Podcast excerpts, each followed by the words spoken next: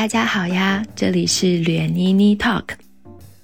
事情是这样发生的：九月份，理想国邀请我去阿那亚参加他们的年度活动，我第一次走进了理想国奶 eve 咖啡馆。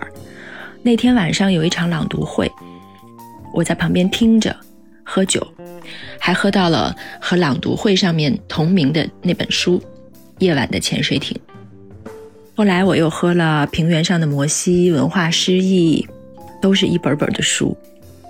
回到北京之后，又去了北京的奶衣服咖啡馆，我几乎刷遍了酒单上所有的酒，也喝到了所有的书。然后我就冒出了一个念头，我想和奶衣服理想国的主理人叶英聊天儿。看到的那些人的痛苦，这个世纪的痛，它并不是为了痛苦而痛苦，它是为了一种回甘。晚上真的是我的一个出口，就是我来更多的表现书和饮品之间的联系，更多的用其他的形式去呈现。他不仅答应了，还喊来了我们共同的好朋友，资深乐评人郭晓涵。他有一个自我突破的那个劲儿在里头，就是你觉得我是什么样，但是我一定不要这样。他有非常高的那种自我觉醒，那种感觉我觉得就挺好的。我很喜欢这种逆流的感觉。所以就在一个冬天的周五的晚上，我们来了。这个酒单在平原上的摩西的第六十八页是为什么？这是一个巧合，呃，这本书是我拿来印酒单的第四本书。嗯对，之前还拿过《做二休五》，嗯拿过《从来也不会好过现在》，然后还拿过阿那亚那边夜间的战斗嘛。一是这几本书的一个贡献，就是我我们都做了鸡尾酒，就我们是从这个酒款里面挑一本，嗯，然后来做。然后他们还有一个贡献就是，这四本书的六十八页都讲到了喝酒这件事情啊啊，真的吗？真的真的，啊嗯，喝这喝酒还得看书吗？你你看过了就你不用看。你没有接受过这个吗？这个是你你这个是他们酒吧的一个而且我是而且我有一天晚上就是在这写稿，然后到十二点钟左右的时候，然后我就看见老齐在就他们的那个老齐的 title 应该算什么？嗯，就他会跟你说这款酒，然后这个书是怎么回事，然后这个书跟酒之间的关系啊什么什么的。之前小韩来是我担任的这个角色，哦 他就以为不是一个我常态觉得就是交流。但是你知道，这个就是我觉得好玩的，就是他对这儿的就是员工的要求，就是你不是在其他的酒吧你就嗯撂过来就行了，嗯，就是那个他还是有一个因由在的。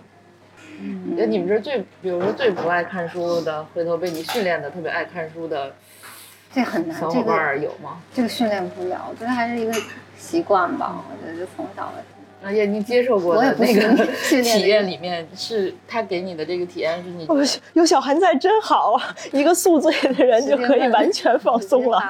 嗯那个小男孩儿，就是后来我让他给我做了一杯那个，嗯呃，鲸鱼，呃，森林冰河与鲸，森林冰河与是鲸的嗯摄影集。嗯，他就整个讲了一遍。嗯我发现还挺有意思的，因为他的那个讲述还要一层一层一层的，就他要先讲我们这个整体的是什么，然后它里面有一个冰球，然后冰球里面还有一个味道，所以是两个味道融在一起。哦，他先说为什么是这颜色，大概是因为跟这个书和什么森林这些有关系。嗯嗯，我我给小韩看一眼那个酒，嗯他没喝过。然后他还要给我看，说你看这里面有一页是八十八页。是 我最喜欢的一张照片，我当时就跟老齐说我要这个泡泡。对啊对，有个泡泡的。它那个嗯。泡泡呢，那个冰球是空心的，是我们每天往那个冰球里面注一种白金伏特加，就是它外面是就是蓝橙的味道比较多，就你可以先喝那个蓝橙的味道，像大海一样的感觉，冰冷一些，然后又又比较比较清爽，然后。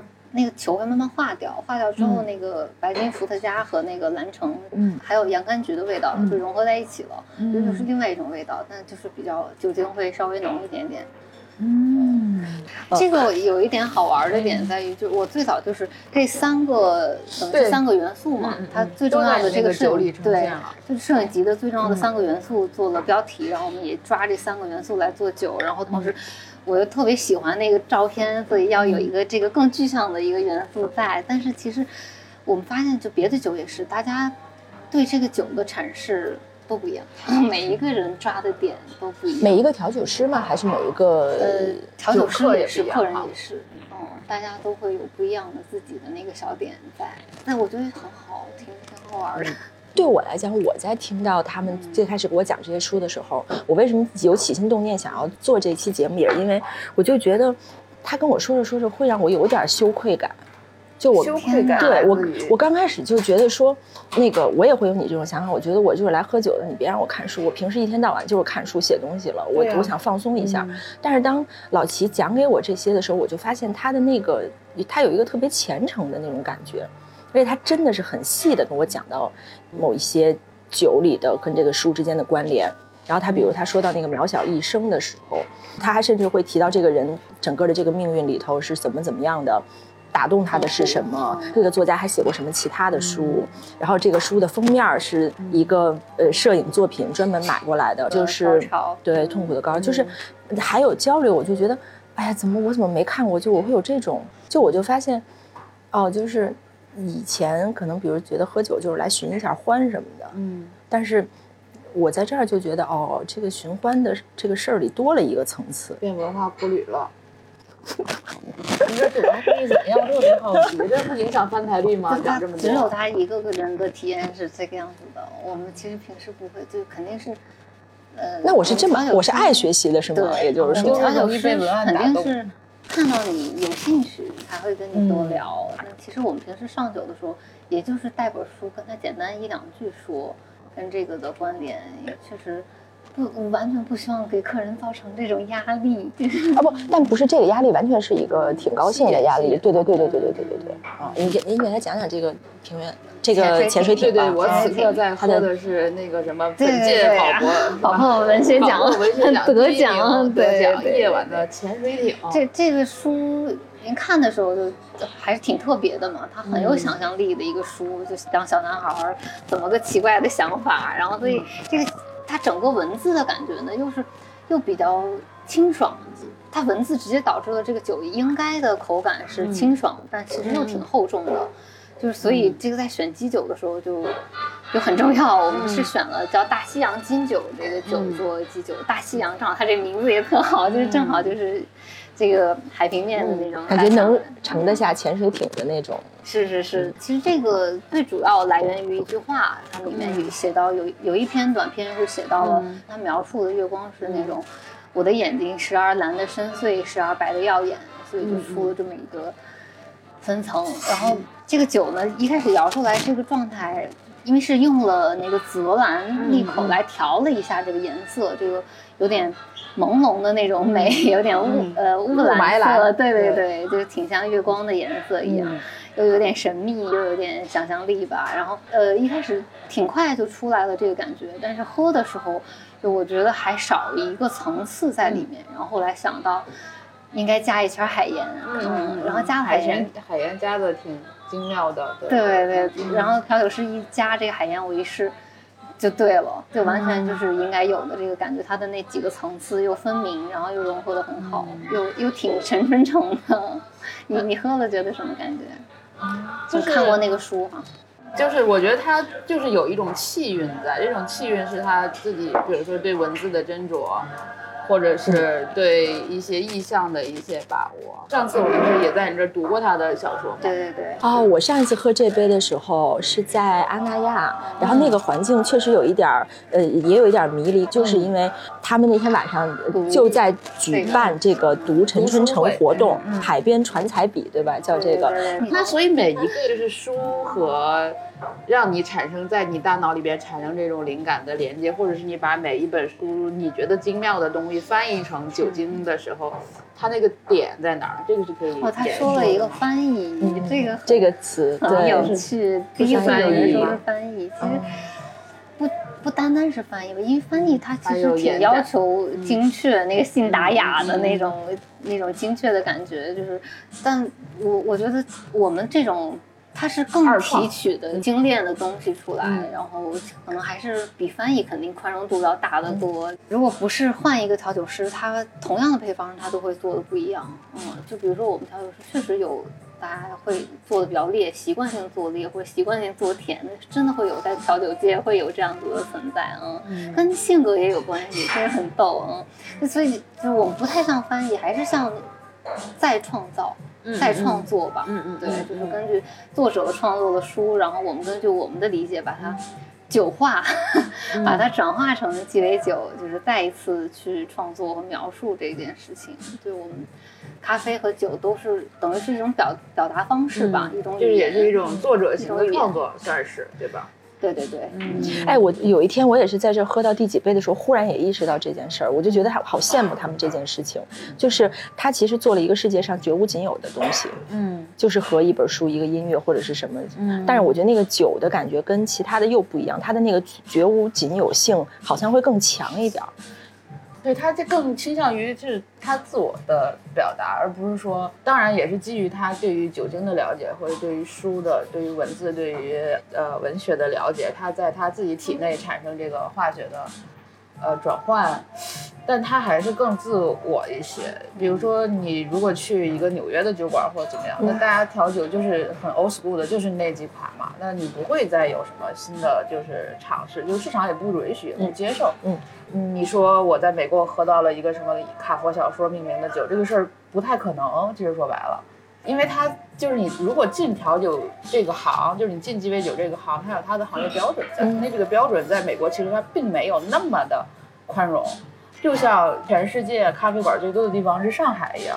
这个东西是很奇怪的，这个你过很多年之后，你再去研究，你会发现就是这种在地性和这个行业本身之间的这个微妙的差距，才会造成这样。那我们现在有这样的一个酒馆，有这样的一些酒的这个存在，能够去说明说我，也许我们现在这个环境某种程度上还挺能够容忍度这么高的，能够有这种这样的东西出现的吗可能？性，就比如说你在零八年奥运会前后会有很多奇奇怪怪的建筑在中国大地上嗯出现，嗯就是就是因为我们首先是缺没有，之前没有，嗯然后呢，我们又允许有想象力的东西存在，然后我们这边又没有建立起严格的标准体系，嗯所以就是在那个时间差里面，它会有一些新奇特的东西会出来。但比如说你在欧洲，或者你在美国，或者在什么样，就是新奇特的那个时间段可能过去了。哦就比如你在美国，你可能六七十年代的时候，有人胡调酒，或者是你不是胡调啊，我就瞎说，对，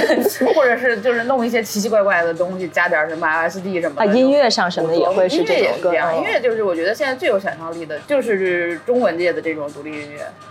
这就是一个前所未有的一个时间差，造成了在这里现在可以有这些东西。嗯这个其实挺有意思的，对啊其实赶上好时候。而且对，还有一件事儿，我确实在想，那天老齐还在问，就是说，哎，你怎么，你这东西也挺贵的，你怎么着？我就在觉得，就是如果说消费一个东西，我来喝这个酒，我已经不是要。我的目的已经完全不是什么要要放松、要买醉、要怎么种，我觉得我还是挺希望能有附加值的。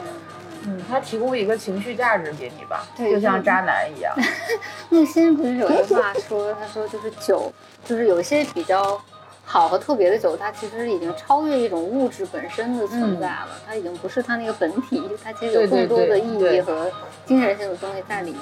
但这种挺少见的，说实话，嗯，大部分酒还是就是纯粹是让人放松，精神放松、身体放松，变成一个就是相对于日常生活中更超脱的一个状态。嗯，那我们不太一样，走了一个不太一样的路线。又又又又转回来了上去一点点，就又回到了一个精神。我觉得可以共存，这个事情是可以共存。是是是，而且你们的酒是不是，你有没有在这个含呃酒精度啊或者这些量上面有一个把控？就是你不要让人在这里喝醉，就你不要让人在这里喝到那些疯狂的地步啊什么的。对 对，会有会有。嗯如果因为就是说实话，理想国出的书太容易做裂了，嗯 太容易做裂。像渺小一生，我做多裂其实都没有问题，嗯 真的就是真的有看渺小一生的客人来说，你这个不够。渺小不够痛苦，这个嗯嗯，包括木心也是会有不少客人会说，他应该更浓烈、更激情一些的那种，更碰撞的感觉。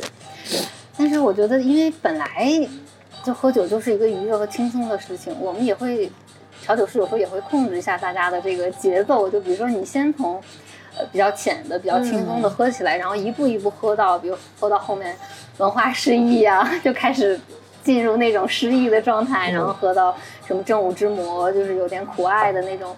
迷幻的效果，然后对来作为一个 ending，就是它是要有一个节奏带的。嗯，那我们也是很注意要有一个浓烈搭配，就是烈和弱一点没那么烈的一个搭配，就是所以为什么我们选择了把木心做的比较清爽、嗯轻松一些？所以我们等于是选取了木心它比较浪漫的那一面。就是我们并不是不知道木心其实挺痛苦的，而是我们不能让他再痛苦了，因为痛苦的东西已经足够多了。嗯。哎，你如果自己喝的话，你是愿意喝那种偏苦的，还是偏甜的，还是什么的？嗯，就是我可能更注重味道，就是它有回味，就是丰富味道的，我可能会更喜欢。哦，对，那也也也说不上。其实这种鸡尾酒我并没有喝太多，比如说你你纯喝威士忌，或者你纯喝，什么其他那些？对对，就是嗯很容易上劲儿。就是我嗯喝酒没太追求这种诗意，我就觉得，比如说每天太累了，包括我们。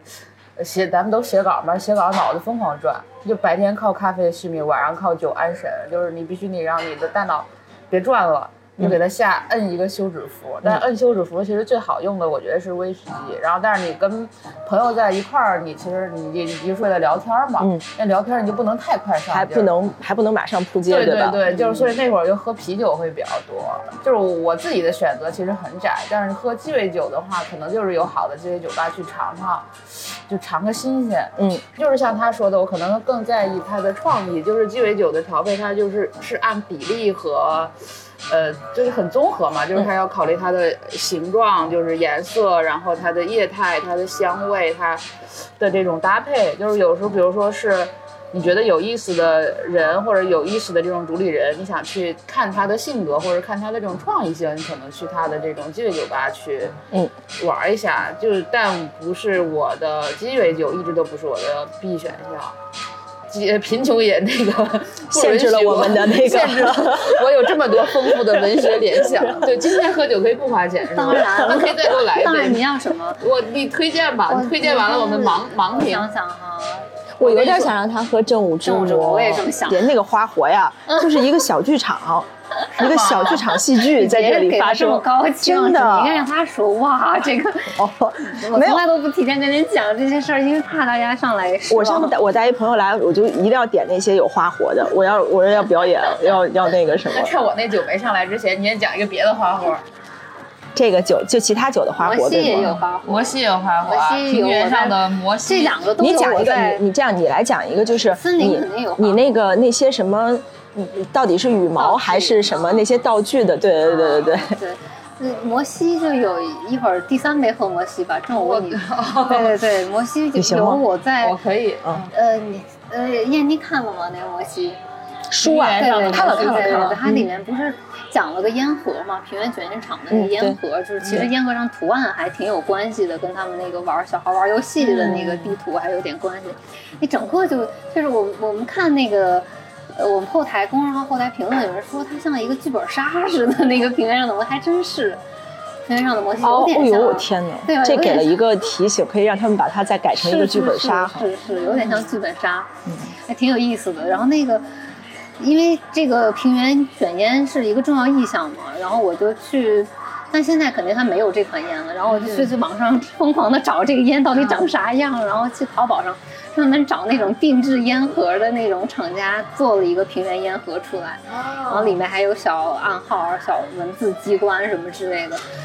然后那个花活真的是挺多，还配了一个自制香薰，对对对，相信它是有那个，就是你看到烟盒是视觉，然后那个那个香薰是嗅觉，是我们用那个姜做的一个香薰，就你能边喝酒就能边闻到那个姜的味道。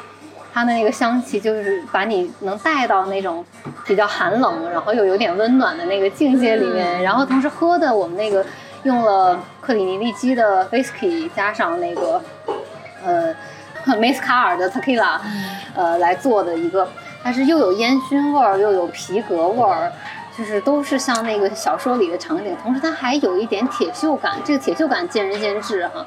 然后还感觉像鲍勃迪伦爱喝的酒呢。应该是对。哦这个酒挺多这种类似于 Bob Dylan 的，就是音乐家那个民谣人什么，他我估计都会很喜欢。然后有有他的自己的叙事对，他。又有点寒冷，然后又那个为什么这个怎么？说？为什么这个是 Bob Dylan？Bob Dylan？就是家里就是在那个特别冷的一个地方，然后他们家是铁匠。就哇对对，天哪 对对对，就他就打铁，天天在家，就是对，就就就是那他打铁是为了嗯打发时间，还是他真的要做东西，还是打发时间吧。就之前包不是做了一个鲍勃迪伦的展嘛，有专门的一个区都是他做的各种铁，他就把什么钳子、什么车轱辘什么都焊一起，他特别沉迷于电焊。就这么一个老头儿啊，就是看他觉得挺逗的，就是在寒冷的地方，可能实在没事儿干，就 整点火花吧。他这个听着还挺像，就是双雪涛书里面的人可能会干的事情的那种。嗯猛虎秀蔷薇般的焊铁是这样吗？邵雪涛也这样。有点原始、对有点野生的对那种对对对，感觉是有那种感觉，但又有一点点小温柔。但双雪涛那个还还带着一点那个感觉上带着一点就是，呃，东北没落了之后的那种。九十年代的那种。但是这街上种所谓的没有人没落，那种其实都很像鲍勃迪伦的那种没落，就是六十六号公路的那个没落嘛。我不知道在文学上大家有没有。意象上有没有借鉴啊？因为我这个对东北文艺复兴没有那么研究。哎，但但 他对先正的判断，刚才我们有聊，哦，他对先正的那个感觉特别好。嗯，先正啊，哎，我还少说了一个花活儿，那个还有一个花活儿，那个这个加了盐边儿，那个其实也有，但是那个盐边更花活儿，是我们去白天的咖啡部门偷了点咖啡粉、咖啡沫，然后也也加了海盐，它就咖啡的那个颜色加海盐就很像卷烟的那种烟丝，烟丝对啊对，又回应了这个平原卷烟厂。细腻呀，天哪，但它那个味觉也是对的嗯，它那个味觉也是搭的跟那个。很细腻，很哎。说回研先正，先正可痛苦了，我们研发了一年没研发出来。我是上次看到他们在看先正，而且是几个人都在看，其中有一个调酒师还特别有意思，快下班了，说想把它带回家，然后老齐说不可以带回家，不是对，反正就他们一直在在说琢磨不知道怎么弄我先正。是，对反正我觉得我二零二一年我自己看过最就是这类似的这些，就是理想国出的这些文学部出的这些小说，我可能我最喜欢的是先为啥？就是他有一个就是自我突破的那个劲儿在里头，就是你觉得我是什么样，但是我一定不要这样你。说作家本人对的自我对对，突破就是因为他这也不是他的第一本了，这是第二本了吧？第几本了？就是他有非常高的那种自我觉醒在里头，就我一定要再给你玩一个你没见过的那种感觉，我觉得就就挺好。就是他是在一个就是你大家刚刚对你建立一个初步的认识之后，急于去去用各种就是竭尽全力去颠覆你的这种认识的。但我觉得你比如说你像又要说那个夜晚的香水瓶，我觉得它就是很符合大家对文学的一个想象，但是它又是一个好的东西，它是一个顺流的东西，但先正其实是一个逆流的东西。嗯，我很喜欢就是这种逆流的感觉。哎，这为什么就是要玩啊？来来来，郭威，快来，你可以讲一下，你可以简单讲一下吧，这个是根据这本书做的，就是正午之魔啊，对，它是讲就是关于抑郁症的一本书。嗯本身这个作者那个安德鲁索罗门，他也是个抑郁症患者。嗯所以他采访了近千例的抑郁症患者，嗯就是让大家是写了一本书，让大家认识到就是抑郁症到底是什么什么样的东西。嗯所以我们用那个药丸就是做装饰。对。所以但这就是一个糖衣里头是空的，对吗？是的，是的，是的。他们的问题都跟我一样，你知道吗？非要打开解释 一下这个不加那个苦艾和那个茴香。啊，但我觉得你这个花活还没开始，我一开始我就 get 到这个经典了。像你觉得它这个盒，这个不锈钢的盒，特别像小时候诊所那医院的对吧？对那个感就特别的，冰冷，以及让你产生恐惧感，就是这种银色的冰冷感。嗯，好开然后呢心能 get 到这些点，都跟我讲。这个就是不加苦艾和茴香的这个，先喝一口奶奶，味稍微重一点，比较好入口。所以这个苦艾是哪种苦艾呢？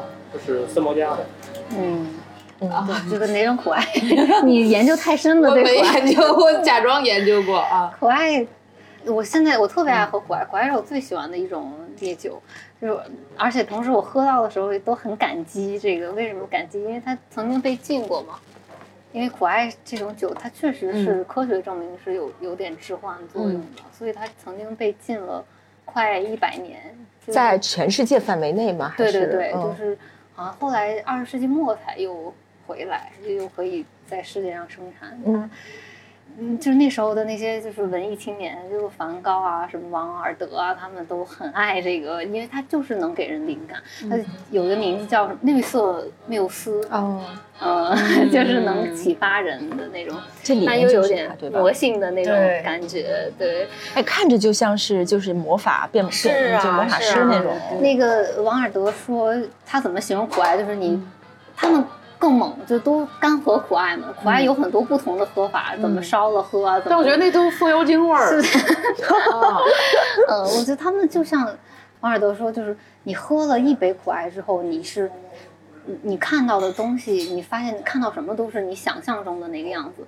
然后喝了两杯的苦艾之后，发现你看到什么都不是你想象的样子。嗯然后喝了第三杯之后，就会发现，你就突然能看清世间万物的本质了。我不不记得他原话是不是这样，但反正就是它是层层递进的关系。你喝到最后，其实挺痛苦的，就是他你到了一个痛苦的境地。那你你对他的那个爱是怎么开始的呢？苦爱啊，对，是我我其实是迷恋在这个你是先看到文字，对，你是先看到他说的这些文字，然后我确实是先喝到这个嗯味道。我跟你可能不我挺迷恋那种香气的，对，就包括嗯刚才那个诺迪斯的香气，这个苦艾的香气，我连用香水都用苦艾味儿的香水儿，有一种 真的有苦艾味的香水真的有真的有比较小众的那种调香里面。这个香水跟这个调酒也挺像的，它对那个香气的每一个人的每一种不同的调性还还嗯区别的挺开。我喜欢用那个香水，就真的跟这个铁锈倒完了之后，它的那个余香是很像很像，异曲同工的感觉。嗯，那你在喝过它之后，你有看到过什么奇异的景象吗？就我纯粹是开心，我是它。那我感觉你喝啥都开心不啊是，我一般可能别的像什么，呃，你 每天列乐子，我才反应过来。我我喝什么花束啊，阿尔吉农的花束，喝苗海医生和企鹅的忧郁，我可能要喝个很多杯，我才能达到喝一杯正午之魔带给我的快乐。嗯，所以我第一次喝到这，我们在试酒的时候，那时候我们还调很多版本，就是偏向治愈向一点的和偏向痛苦向一点的，我们试过很多版本。我那天就在吧台喝试这个酒，就试嗨了，就开始跟那个客人就狂聊，聊到晚上深夜。但这不是一款关于抑郁症的酒吗？怎么对能让你喝得如此愉悦呢？呃，哎，这个我是觉得挺好玩的一个事儿，是因为我第一天喝这个的时候，因为我就表示我不想喝这个，就我不想要这些东西，我挺好的，对对对对，是这样。我也是，哪怕不好也不能查出来。你不要告诉我我潜意识里有什么东西，我不想看。然后这个来呢，他也跟我说，他说也是让我先试一下这个，然后让我闻了一下这个，那我也表示我就光喝这个。天哪！然后他跟我说你试一试，所以他大概倒了一半儿，然后那个一半儿可能就我觉得刚刚好，嗯，再多我就再也不想要了。我是这杯酒让我意识到，原来我是这样的人，就是不太能进，我一点儿会回避痛苦，我一点儿苦都不要。对，痛苦会，你能预感到痛苦，然后回避掉它，是吧？就是哪怕遇到会马上就要痛苦的事情了，那我觉得我也不要把它抻长。就如果这一杯有一点苦，赶紧闷掉。那也是是回避性人格啊，不是，我还是能，我不会不不是他，但我不会选回避快乐，只回避痛苦，是吧？对对对啊懂了。我不想选这个，我发现了这个。那你为什么会觉得愉悦呢？这不是一个忧什么抑郁症什么？你要治疗吗？他这本书就是作者，他是通过剖析这个事情来达到一个治愈的效果。他因为自己本来就是抑郁症，然后他是先讲自己的这个抑郁经历，然后又去采访了很多其他抑郁的人，有些跟他自己一样，有些跟他不一样的抑郁经历，其实就挺像你刚才讲的。他在这个过程中。就是会认清自己，也会认清抑郁这件事情的过程，它是一个就 是了解自身的这么一个过程。所以他也并没有下什么结论，对吗？还是说，其实它是有点研究向的一个东西，嗯它是会帮助我们来认识这个事儿，嗯，而且会认识的很清楚。你真的看完这个书，会变成就是半个抑郁专家。你看完这个书，但是你又会谅解很多事情，哎，就是你为什么会会释怀。你你比如说，你把哪一哪一本书做成酒，是哪个在先，哪个在后的呢？是你你们会先读一本书，觉得它适合有做酒，还是你们就有命题作文？先读书，觉得适合做酒，嗯，都是来挑书的过程。就是就我在我们店里有一个特别呃很特殊的，只属于我们店的词汇，叫这个书好做酒。嗯，就是 嗯，别的地方可能不会出现这么这种对书的评价。就我看，就很明显的，像潜水艇，像梦氏。像正午之魔都是我在看的过程中，我就跑去跟老徐说：“老徐，你赶快看，这个很好做酒，就它有一些那种特定的点和特定的元素可以抓取，就比如说像那个像潜水艇里的那些想象力，那个都是很好，嗯，很容易转化成，因为酒也是有想想象力的东西嘛，就很好往里有元素，而且有很多气韵的东西在里面。对，《正午之魔》这本它是真的是，我觉得书好，就你们也也不用太排斥这个事情，它确实是书不错。我觉得，因为有时候做酒呢，它其实确实我们的一种方法，去可以让更多人知道这本书，这个效果还挺明显的。对，就有的人劝酒，嗯，嗯，这这儿劝看书。但也有碍于情面做，做完立刻下架的，比如说我的那个哎，我其实想问你，我刚才你刚才说到那个，咱们说到那个喝酒的时候，我就想问你，喝到你的那个沙沙生长生长的时候是是什么？就我那会儿，因为为是在这儿做活动，我就觉得我们俩的友谊足够我讹他一本书。当然的酒，了一杯酒不是对，我就说你一给我本书酒，对你，你得做一个我这我这多适合做酒啊！我那天就做了那个酒，而且那天来了好多朋友嘛，那个发布会在这儿做的。嗯，后来他我喝到那个酒的时候，我也很惊喜，但是我觉得这个酒不会存在时间很长，因为太难做了。就什么？嗯，它里面有什么难的东西吗？就是是那种什么呃几好几年的冬天的初雪，那个攒攒在一起，像那雪那个我堆的那个山丘，对对有有有，这有点过度解读了，对对对，就是我这个玩谐音梗嘛，嗯 就是因为小小安姐也给了我些关键词，我也在很努力的揣摩民谣这个东西 到底是什么。关键词？呃，就是我觉得我还是把那个关键词都融在这个酒里了，因为这个酒的，一看到最明显的就是它是我们用了沙棘果。呃，我还在淘宝买的沙棘果，等了好几天，所以那个酒的研发时间特别紧张，对，因为买不到啊，沙线下棘果是一沙棘果种在听着是西沙漠西北的那种吗？它是能在沙漠里长成的一种果子，非常的野生。我也不知道我怎么想的，这个这想选了这个果子，嗯，因为沙嘛，因为沙沙，对，因为沙沙生长，而且它它名字叫沙沙生长嘛，但它就沙棘果这感觉真的挺对，它很酸涩，但是它又很野生，很有生命力嘛，它太有生命力，这不就是像民谣吗？它就是最自然又又很活泼的那种感觉，很自然的感觉。民间的童谣。对，然后我用沙棘果堆成了一个沙丘，沙沙生长，然后 太直接了。然后就看了这四个字儿，里边一个字儿没看呀。然后哦，这还有还有这个这个场面好精彩啊！就是一个一个呃做酒的师傅面对着一个那个作者作者表达不板紧张质问，紧张啊！还有呢，还有我们那个你光沙棘果，我们还用了黑麦威士忌，黑麦是很高级的一种威士忌。用黑麦的酒一般不会难喝，我感觉啊，黑麦也挺野生，也挺土的。对它黑麦我是把它铺在了那个沙丘的下面，黑麦就像黑土地一样感觉真的像种庄稼一样的在做这件事情。它像土地一样，就是民谣是从土里长出来的这么一个顽强生长的野生的东西，还是挺贴切的，好吗？哦，我自己喝到第一口给他找照片我就觉得，哎，这个太精致了，它可能存在不了太长久，就是这样一个感觉。可能它，可能过了一段时间就下架了。那如果你说，比如每年它有一个定制的时期，嗯就跟那些嗯卖咖啡的到了一定季节就要出一些花里胡哨的东西，然后我就每年这个时候才能喝到，让我惦记着。那你说，嗯如果这个沙沙生长一年里头只有一段时间限定可以喝的话，你觉得应该是什么时候？可就是以在我理解中，就是就长得也很美，就有点过于妖艳了，也不能妖艳，不妖艳就是我觉得他还是还是过于爱我了，哦但是爱我就不会长久，爱我的人都没有好下场。对对对，就别爱我没结果，是吧？就是在我，因为我们的理解就是你可能，我觉得我也理解啊，就是你可能你把民谣或者是就是这个名字浪漫化了，用你的解读。但是就比如说我写这个书的目的，或者是我对这个书的解读，我觉得它就应该是一个基本款，应该特别基本，就是就像优衣库那样基本。民谣这个东西就是你日常生活的一个伴随，就是它没有那么的精致，它也没有，就是你哪怕哎你说它是这算隔行如隔山吗？不是就是个人表达吧，还是个人理解嗯个人理解吧。真的因为我天天在这个这个里头浸润，我觉得这就跟我平时吃一方便面一样，说白了。对我的意思，就是这种隔行如隔山，就是你你每天都在这儿，你看的和作为外人，我只是听歌的或者什么的，我看待这个那肯定对，就不不一样。就是比如说，比如说李想国出的小说，我会看，我是完全用一个圈外人的角度会看。我觉得李想国这样的出版社出的小说，我得看看。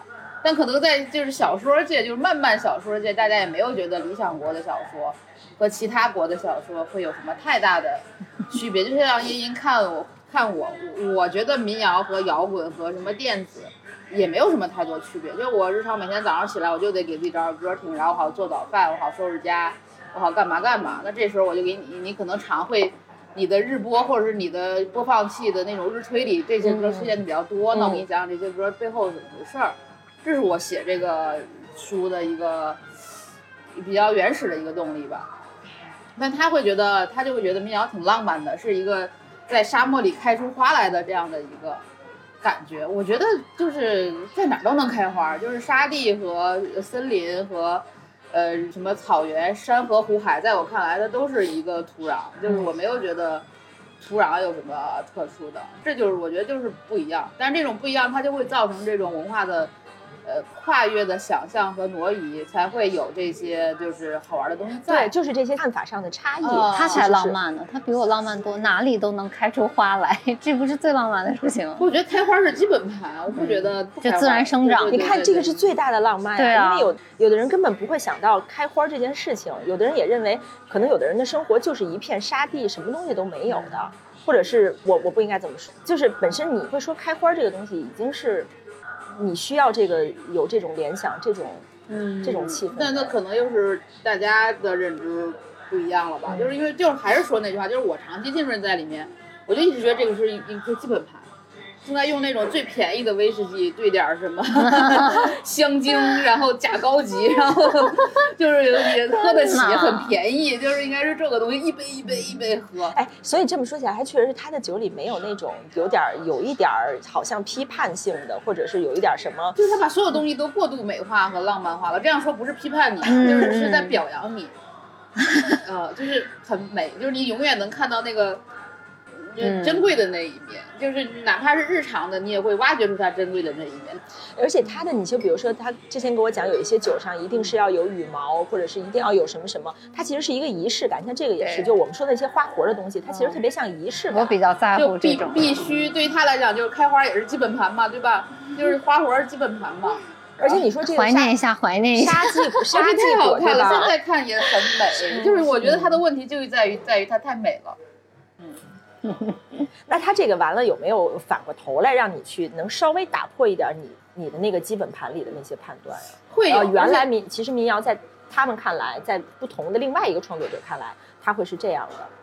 会有会有，就是我后来我去年出了两本书嘛，一个民谣，一个关于摇滚。做完就是为了卖书，也会去全国各地去书店做一些活动啊什么的。你会遇到很多不一样的人，大家对这个东西都有自我的解读。嗯有些人会把这个东西看得比你看得更重，有些人会觉得这个东西不重要。我觉得就是它跟每个人的生命是有挺直接连接的，因为就是这些活动也是需要你什么拿出半天时间来的嘛，所以来的人他还是有目的的，或者是有知道你在干嘛的来的，但是依然会有非常截然不同的一些看法和想法，嗯所以你就会觉得。就是人类的样本很多样，就没有你你想象的那么理所当然，就也挺好的吧？我觉得就是多看点儿人间故事吧，就是。你们会有那种感觉吗？就好比说他刚才说到那个，嗯，在他看来民谣就是这样的，他每天其实他是一个背景音，他听了好多好多，了解了好多好多。就有的时候，当比如说我不懂音乐，然后我当要跟特别特别懂、精通一门的人去聊天或者什么时候，我心里其实是会有一点自卑的感觉的。嗯，我就会有一点说，哎呀，就是怕一聊就露怯，或者怕一聊就显得自己特别不懂或者是什么？就你们会有这种隔着行对别人的那个很精通的事情，会有一个这种会有吧会有，但是我觉得该就是敬佩就敬佩好了，因为毕竟是你刚才也说了，隔行如隔山嘛，就是就当成一个学习的过程，对但我倒不会责备自己。就是我发现你有时候你连没看一个书，你都会责备自己，要放过自己吧。就是但是比如说，比如说你你戏剧更多，或者是影视更多，他书更多，可能音乐领域更多。那我觉得大家气场差不多，而且对于一些审美的，也不是审美，就是一些常识性的认知差不多，我觉得就可以聊。那我不懂的就问你，比如说基于我俩的认知，我觉得你推给我的戏肯定不会太差，嗯那我肯定我就愿意相信你。那你推荐的戏，你说好的，我肯定就会去看。就我也为了避免我自己瞎看，就是踩坑太多，或者郭叶英推荐的一些书，它有它自己精妙的点，因为我们在日常生活中还有别的交集，这些交集决定了我们其实是差不多的。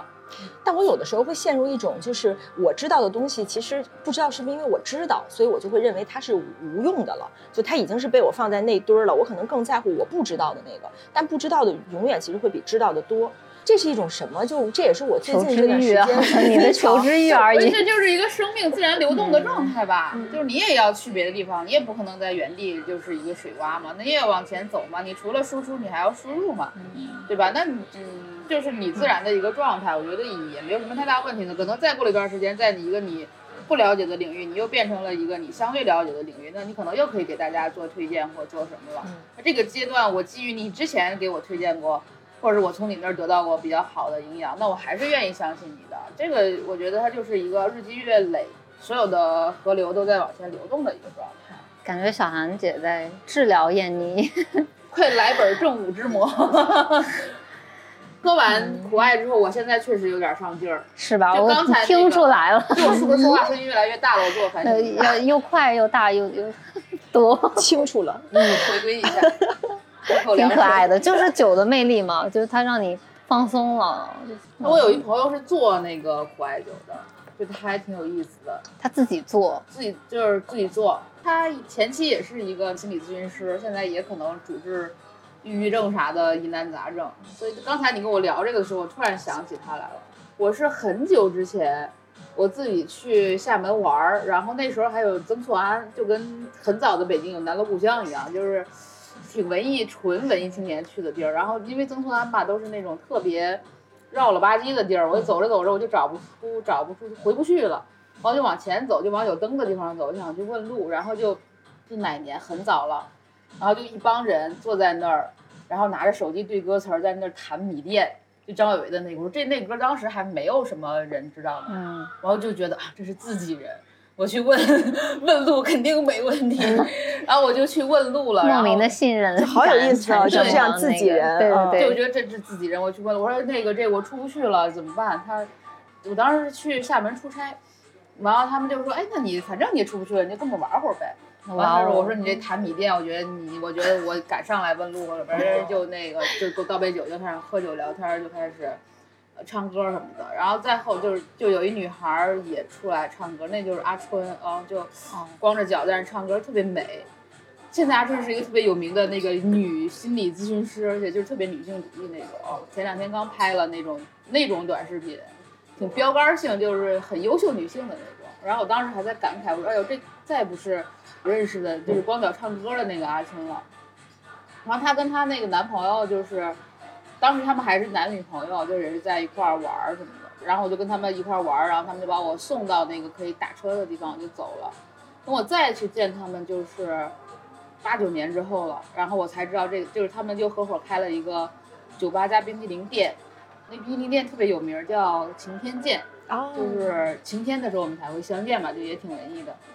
然后他们白天卖冰激凌，晚上熟人知道他自己酿那个苦艾酒，就是喝苦艾酒。然后我当时又是去厦门出差，我当时我在想，因为在这八年我没有去过厦门，然后我就想，哎呀，我如果还能再遇到他们就好了。但我当时也没留任何联系方式，就觉得找有点刻意。那会儿阿春已经很有名了，八年之后，我觉得留言什么的也挺丢人的，就也就也没去，就一直想，哎呀，能碰见他们就好了。完了我就真的就碰见他们了，就是而且不是在那个冰激凌店，是在另外的一个店。就是那个做苦艾酒的那个大叔就在别的店里面玩琴，然后我也是被朋友带过去，就是见面就是聊，哎，你最近怎么样？我最近怎么样？聊了一会儿，我说啊，这不是搞爷吗？就突然想起来了，然后就续上了，就去，他就说那个，我说你还有冰激凌吗？我去吃冰激凌吧。他说那我回店看看吧，我看你有没有。但这个意思就是有。完了我到他们店里，他就先给我了一小勺冰激凌，然后就开始拿他自己酿的那种苦艾酒，就过来一杯一杯杯喝，然后就开始聊天，就感觉就续上了。但是他那会儿已经跟阿春不在一起了。就觉得就是所有的缘分其实就是很奇妙，嗯可能就是因为米店，米店联系在一起，而且是你知道美酒，而且这里面还有就是他的人这些事儿跟那个味道之间的那个对，这个就是很重要就是就是嗯对，就是就是，而且它的就是它的表面是冰激凌味儿的，它的里面是是苦艾酒味儿的，这个有意思，就是个太有意思，而且就很有意思，就是觉得。你真的去想一个人，你不要去联系他，他你也能碰见他，我觉得这个就很奇妙，哇哦，就这挺好玩的。浪漫，这个就是你刚才说的苦艾酒的那个能量，对不对？酒是有对对对魔法的对对，冰激凌也有魔法，嗯，我唯一对苦艾酒的记忆就是，呃，是谁写的那个？有一个侦探叫马修，是谁的？八百万种呃死，法就是那个人，嗯我就记得那个，他老写我记得那个，我看书的时候，就那个人最爱喝苦艾酒，他不是嗯还去参加什么戒酒的那个协会什么之类的我对苦艾每一次我听到这两个字，我就会想到马修这个名字，哦就是一个浪荡的私家侦探，就是丢了工作只能对，因为苦艾酒上劲儿太快了。对，就是你喝别的可能你能喝一会儿，但是你喝苦艾酒就是一步到位。对那接下来怎么办呢？接下来怎么办呢？嗯，割耳朵，那个其实更多人说说到苦艾，还是会想到梵高，是对，我就觉得苦艾的味道就是那种直植接物的直接的那种嗯味道，在那里就是它一树有那个，都是那种，包括它那个颜色也有魅惑感。我以前去那个布拉格就有很多那种小店，嗯它就用那种打底下打灯的那种那种灯条，然后上面放着各种颜色的那个苦艾酒，从蓝到绿之间一百种过渡那种。你就看你就觉得这东西要犯罪，然后对，就是就是那种东西，嗯，呃，可能在中国没有那么多，但在布拉格就特别多那种东西，就跟在那个那个是他们的日常，一个对不对？标志，是他们的，对他们也还有其他小店卖一些什么基本盘。对对，卖一些什么叶子形状的 或者什么乱七八糟的东西，就体现我们是一个很特别的国家，就是类似那嗯。种，就是对于很多人来讲，苦艾酒可能也是一种释放灵魂的一个对标签吧，或者是怎么样，嗯但它确实上劲儿比较快。哎，你们喝了酒还能看书吗？能，就是前提是不要太多，嗯，不要太多，而且看书会更舒服，喝酒会喝完酒之后。说起来有点特别装逼，但是就是你喝完酒特别适合看诗集。哦你知道吗？就是因为因为就是没看小说你就是他还是有他的轨道，嗯，诗没有轨道，就跟你喝跟你喝多了是一样的。觉得诗写的很好。你说这个，我想起来，嗯我有一个好朋友，他一直就是很有意思的一个人。那天也不知道什么由说，我们俩有时候会分享一些奇奇怪怪的东西，因为他也在喝，我也在喝，在微信聊天，我就忽然想起一首诗，那首诗啊，我可能十年前就读过，我没有读完过。然后我那个哥们儿就一会儿他就给我读了两句来，他说这两句还蛮有意思，他就读了两句，然后我也读了两句，结果过了。半个小时他都没有声音，我就以为他睡了还是怎么样。然后半个小时之后，他发来了一个文声音文档，认真读了一遍。他从头到尾读了一遍这首诗哇，而且里面还有情绪的转化。我就想，天哪，他这太妙了，你们，而且这微信都这么聊天儿啊！而且这首诗亲这活儿你干先完了吗喝点酒再聊 这。首诗我十年没有读完过，然后他给我读读完，你知道那个读的，我听的感觉，我忽然觉得我像小时候家长讲故事给我的那种。嗯，哇，这太棒了！我就觉得喝对喝了酒这个事情真的是，贝贝什么时候酒精还是给我读个诗啊？酒精还是很重要的，它会让你做一些平时你在正常的日常轨迹里面和秩序里面不太会做的事情。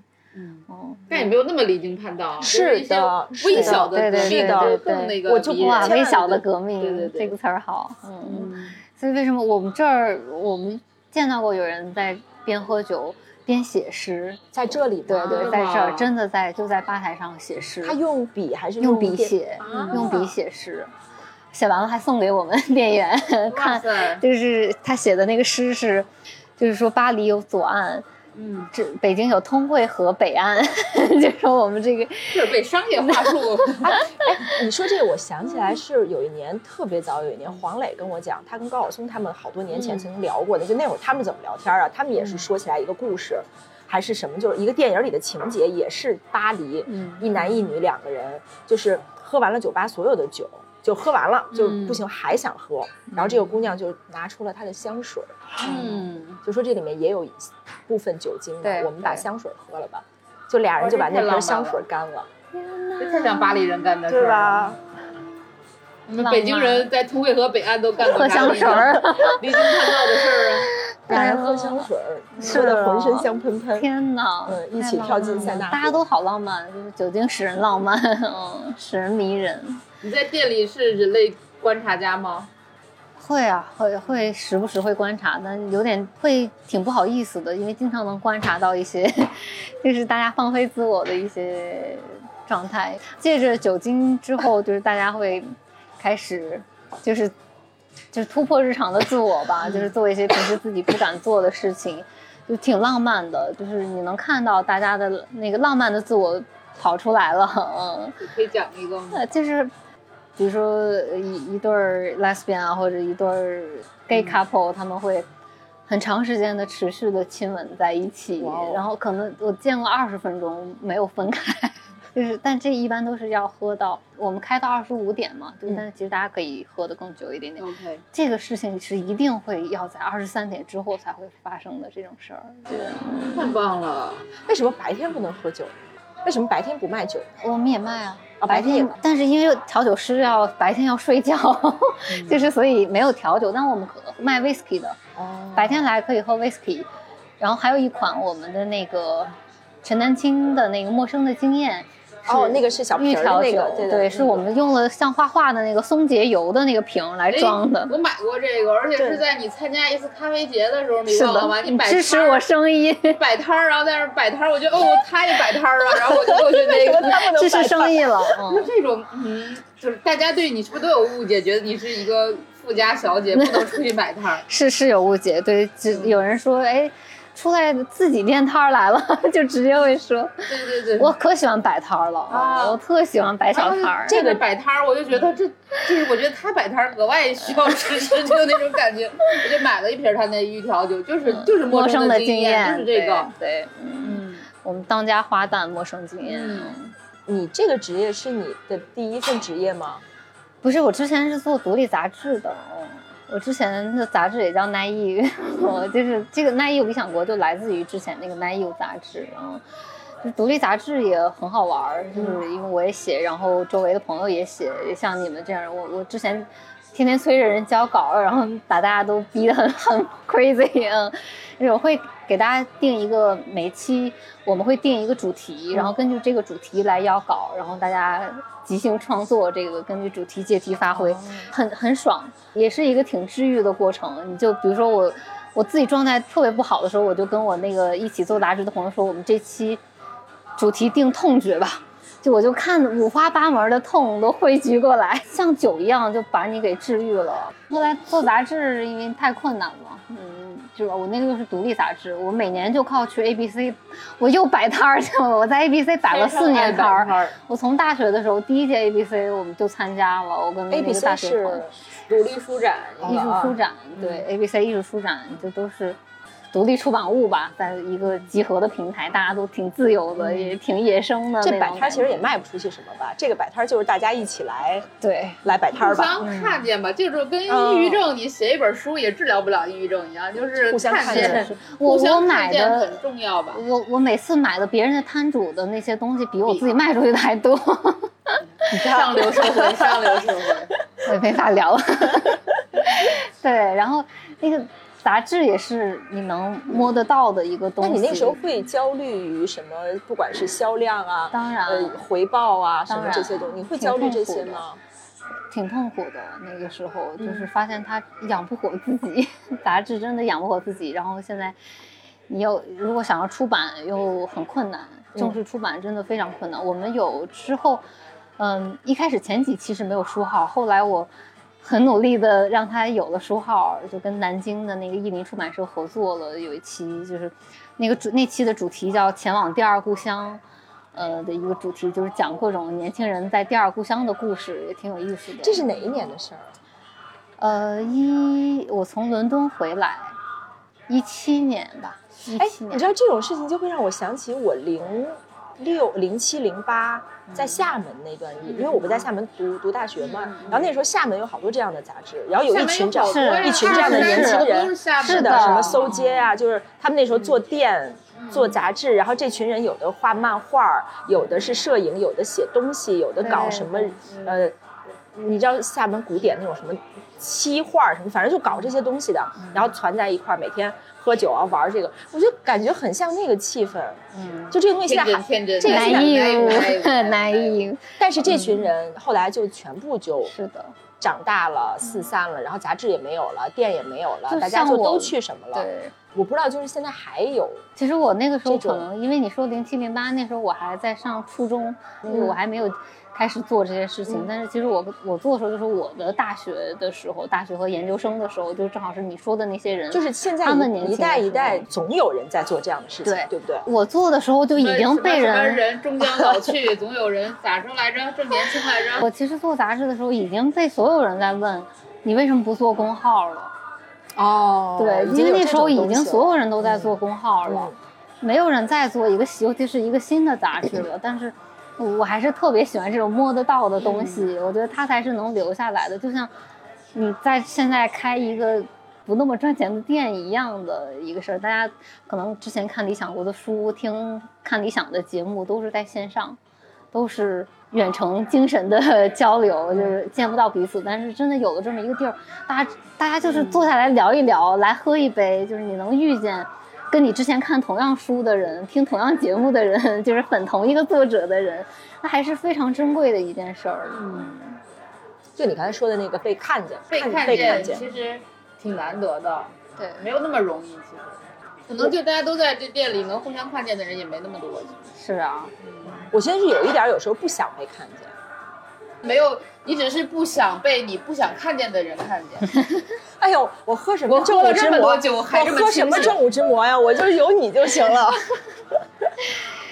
为了为了为了抵抗我的清醒，你是不是应该再给我来一杯？你要什么？给他，你觉得给他推荐什么？你让他自己选一个吧。我不选了，你你选吧。我觉得燕妮推荐吧。不是嗯你之你之前不你刷过之一遍吗？刷过我们可以一遍吗？刷一下不同的经验。你你喝过印象深刻的？哎，这样我给你念，小我给你念相关的文字，看你有没有感兴趣的。OK，什么口味？这是真正感兴趣的人会问的第一个问题。这哎这太好玩了力吗？力如果有时间，请帮我放一些花在后院阿尔吉农的坟墓上。暴露了名字了。。我知道我的人生有意义，因为我是个好朋友。哦，这是哪一款？渺小一生，嗯你喝喝过过吗？喝过。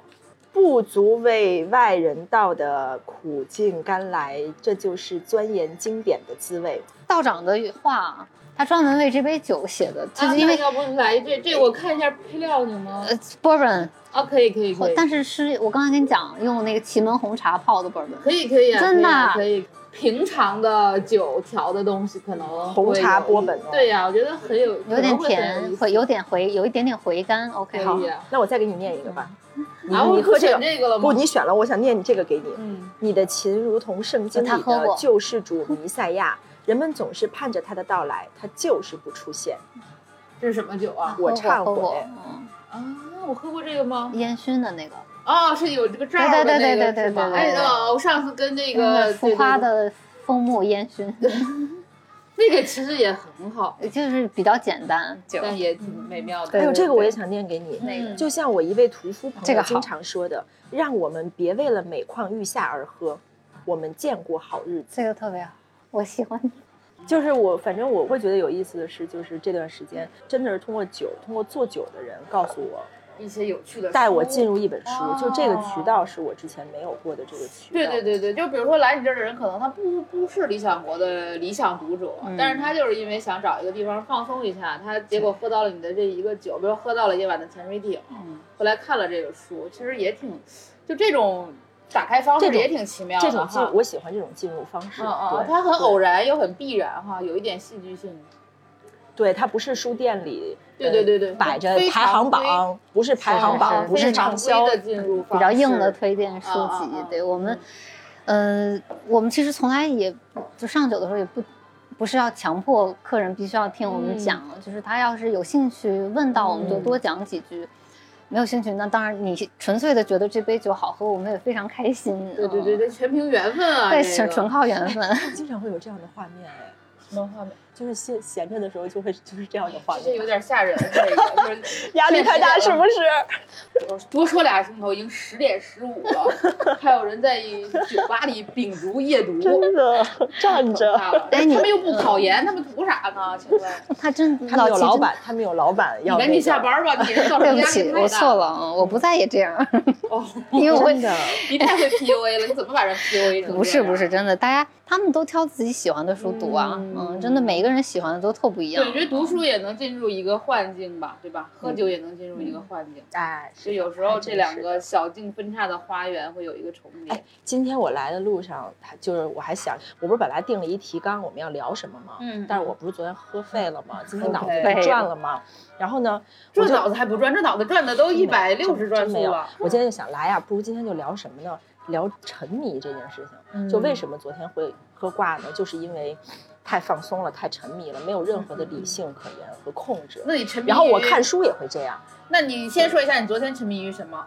沉迷于那种嗯，大家好朋友相见，而且是一起工作完，然后又能够放松的喝酒聊，就那种气氛，你知道，就是本来是好朋友，一起工作完，我们解决了这个工作，然后我们来好好的喝酒，就是那种安全。然后读书也是，我最近，比如说我跟他，他也知道，我看我最近看科幻，我就整个人什么事儿也干不了了。嗯嗯嗯嗯，我就觉得这个沉迷这个事儿，是不是应该检讨和忏悔的事情？他我我挺比如说。沉迷和上瘾之间的区别在哪儿啊？这两个东西，上吕瘾上上吕老师，上瘾可能得用医疗方式上瘾要治疗，沉迷不用治疗。沉迷，你看你现在就在检讨，就沉迷的人他是会事后自我检讨的，说明他还有这还在克制。就你们有过这种沉迷于一个什么的这种这种阶段吗？沉迷喝酒，沉迷于喝酒，喝酒，大家都是。嗯沉迷于在天黑之前就喝多，嗯，刚才他说那个描述那个两个人在那里长吻二十分钟的时候，我就觉得啊，沉深迷了，沉迷深夜十一点长吻二十分钟，怎么下午三点长吻二十分钟才才酷啊？那你可能要十二点，下午一点就开始喝。可能活儿没干完，或者是我自己的刻板印象，觉得夜晚喝酒精更搭，是因为白天大家都是差不多的，就是你也是社畜，我也是社畜，他也是社畜，大家都得自己干活，干活，干活，就是我得挤地铁，我得打卡，我得各种干嘛是吧？其实你自己的时间是你夜晚之后的时间，比如说我晚上不睡觉，失眠，我刷剧，我喝酒，我干嘛？反正这段时间没人管，也没人给我绩效，也没人给我记 KPI。但是其实你个人的性格的塑造和人生的塑造，全是在这个时间完成的，不是你在你打卡的时间完成的。有些人是靠喝酒走完了自己失败的一生，对吧？有些人是靠读诗走完了自己失败的 一生。都不是失败的一生，失败的一天。殊 途同归，但是这个殊途本身就很有意思。我那天看了一个统计，也是反正网上看的，就是说这个城市啊，什么多少多少年轻人失眠每天晚上每天晚上都在干什么，嗯就有一比例。然后喝酒、看书这些都不有一个比例奇高，特好玩，叫发呆。什么都不干呗。对，他就大概排到了个三四名左右。我还想，哎，就还有这么一个选项。你们会有发呆的时刻吗？有，出神吧，这个对有应该是出神，对出神。就是那个你看过那个动画片那个 Soul 吗？嗯。就是 Soul 不是就是比如有些人神游、梦游，对对还有那个练瑜伽那个冥，想，冥大家都会想会，对，大家都会到达然后一个另外一个变成地紫色，对对，都会到另外一个地方飘小船儿，就证明这些地方是更接近你灵魂的地方。嗯。嗯嗯你出神儿吗？会的，而且我喜欢这个状态。嗯就你有的时候就是，尤其我有的时候会在朋友在一起的时候，或者是在什么 OK 人特别多的时候，最舒服的时候，嗯然后我就一下就能飘走，我觉得特别舒服，但飘走你是想别的事情，完全放空，就是一个休息。挺厉害的，对对对对挺厉害的，能这样随时飘走。飘小船你都得靠酒精飘走吗？我即使喝了酒，我也会想事情，我会想各种事情，我脑子停不下来，所以我我晚上睡觉要冥想，嗯，因为要不然我 会继续转，脑子会继续转。嗯那冥想是什么方式能能就是你能帮助通过入入睡对的？呃通过外力，就是它会就是有专门冥想的那种音频，有 A P P，它会告诉你要跟着它来走，就是就脑子放松，全身放松，就这种。哦，你你有过这种吗？我不用，我不用，我我就到十二点就困了。这么健康，什么？我觉得我特别像灰姑娘，就是那种，就平时也是跟大家聊的特别开心，但到十二点我就困，我就把你的。南好的，你的南瓜车就一会儿等在那个 京对通京通快速辅路上是吗？然后一块六一小一公里是吗？不知道，我觉得就是，反正我基本上，比如说十二点之前我干嘛都行，但可能我，但也可能是长期自我规训造成的，就是我可能就十二点必须睡觉，我早上起得也早，我早上得写稿干嘛的。好遗憾啊！我们店营业到二十五点，你少了那一小时，那一小时大家都干嘛呀？就是一天多活一小时，你想干嘛干嘛不。是，那那你在你的这个大数据里边，这一多的一小时大家都在在我的店里肯定是喝酒啊，喝酒在这个店里肯定就是你多偷了一小时来多喝几杯酒嘛。对嗯我比较好奇的是，比如你在跟朋友一起聚会的时候，你有一个出神的时刻，大家会允许你这种出神吗？对啊，对啊，大家就会发现我我那个什么了，但我也不会经常这样。了，而且而且一定是在大家聊得特别热乎的时候，我不耽误事儿。会，游离，对，我不耽误事儿。啊，我也不会哦那个影响气氛什么的，而且我在听，但是还有一个自我的宇宙。对我在听呢，我只是休息一下，就会这种啊。哦我记得是有一次，那个谁演员海清跟我讲，好多年前，就是他最早跟我说到发呆这件事儿的，是因为他说有一天他跟他儿子一块儿，呃，坐车回家，他就发现他儿子在发呆，OK，他就拍下了他儿子发呆的全过程，嗯。他就觉得这个状态好好，就他看着他儿子在发呆，嗯。他儿子还在跟他说话，就他比如还在问说，哎，你在干嘛呢？然后他说、哦、我在想事情，我在发呆呢，就好认真的在发呆，他就觉得这个，他说他在想事情，就他就说我我在我在嗯我想事儿呢，然后他妈妈也就没再打扰他，没再多说什么，然后就看着他认认真真的在发呆，我就。其实之前我看那个 Soul 的时候，我整个片子里我特喜欢的就是那一段，就我好想希望能变成紫色，就是专注状态，不管是专注干嘛我觉得变成紫色小人那个太幸福了。嗯，因为我们很难有，就像你说的，就永远其实都在想事情，都在跑，喝酒也不能让你变成紫色小人嘛你会。想的更快，想什么想工作吗？不是想工作，什么都想，联想，就各种未来的可能，之前发生的事情，未来可能发生的事情，你现在的种种关系，就都会在。但是那是我也不会觉得累，我那是我的放松，我想事情啊，嗯就包括就其实你刚才说那种跟朋友一起的，但是你会游走的那状态，我我想起来发现我也有。其实我感觉越热闹，越容易让我有那种时刻。那个我容易在那时候逃开，我自己的时候反而不容易有那种状态。你专注于你自己的状态。对对对对，在一个众神的状态里更容易是。很容易，就是 OK 而且那个时候会有一种快感，就是我逃离出来了 OK，我跟他们我跟他们隔开了，然后我我好像在休息吧，就是有时候人多也会累，对吧？嗯你嗯你在积极参与中状态会累，然后就休息一下。哦，那你其实虽然你管这个酒吧，其实你脑子里想的事情挺多的哈，不仅仅是关于咖啡、酒、对，书、这一是像开了连锁店、开了这一个商业，帝国、这一个店就上流像社会，上流社会好姐姐。没法聊了，没法聊了。哦 这一个店就像挺多家店似的，嗯，就是它又有咖啡，又有酒，然后又有书，又有活动，我们还做展览，然后就是，而且它又不是单纯的咖啡本身，单纯的酒本身，我们要把这个咖啡和酒的品质做到，就是大家。不挑剔，尽量少挑剔的这个这个水准的同时，还要呃跟理想国的根基这个长出来的这个状态有有连接，然后对，就反正很多小细节吧，很多细微之处，就每天都在想这些事情，就是我们就你看着他温温柔柔的，但是我之前听那个他们那个呃讲到，嗯说就被他折磨死了要。